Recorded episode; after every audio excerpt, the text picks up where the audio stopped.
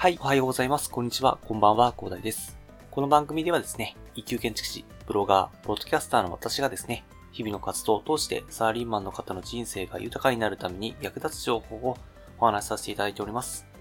いつも聞いていただきありがとうございます。さて、本日はですね、物事をオワコンにするのは、あなたの考え方と努力の量ということについてお話しさせていただきたいと思います。まあ、ちょっとあの、今日ふと思ったんですよね。ちょっとメールを見ていて思ったんですけど、まあ何があったかというとですね、まあちょっと私のブログですね、最近全然更新できてなかったですよね。私自身がそのブログがオワコンということでなんかいろいろ情報を収集してて、それでまあちょっと音声配信とかいろんな、で、これですね、電子書籍とかいろいろ手出してたんですけど、まああの、ちょこちょこね、収入が入ってくるんですよね、ブログで。で、なんかブログがオワコンとか、というかいろんなことでオワコンとか言われてますよね。いろいろ、まあ、あれはオワコンになったとかね。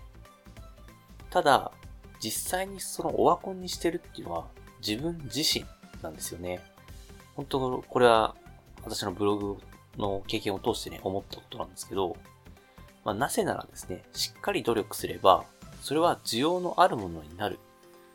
そしてそれがオワコンになることっていうのは、まあ、ちゃんと需要があればね、ないというところがあるからですね。まあ実際と言いますか、先ほどもお話しした通りですね、まあ、ブログはオワコンということで言われて以降ですね、まあ、更新ができてなかったんですけども、まあ、ちょこちょこね、稼いでくれています。私のブログの方は。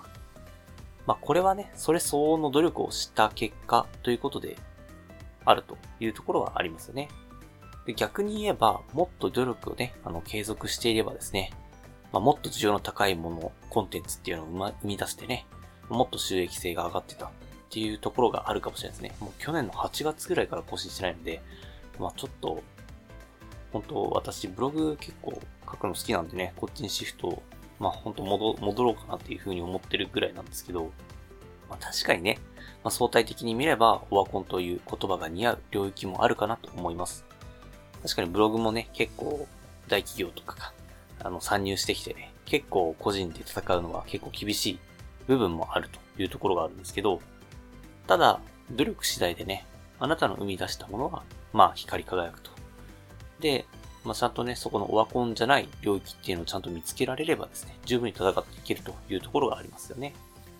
まあ、好きだけど、オワコンだなということで、やる前から諦めずにですね、まあ、自分の好きなことというのは、なんか貫き通して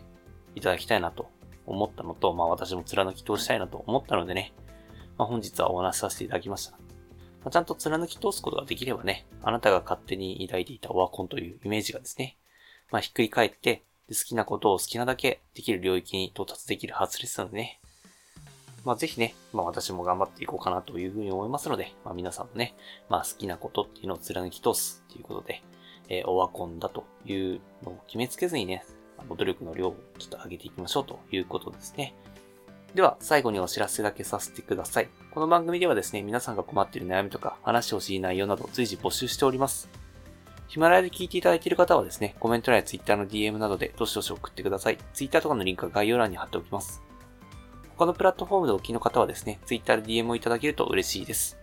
アカウント ID はですね、アットマーク、アフター、アンダーバー、ワーク、アンダーバー、レストで、スペルはですね、アットマーク、AFTER、アンダーバー、WORK、アンダーバー、REST です。どしどしお待ちしております。それでは今回はこんな感じで終わりにしたいと思います。このような形でね皆さんの耳だけで役立つ情報をゲットできるように、死に物狂いで情報をゲットして毎日配信していきますので、ぜひフォロー、コメントのほどよろしくお願いいたします。では最後までお付き合いいただきありがとうございました。本日も良い一日をお過ごしください。それでは。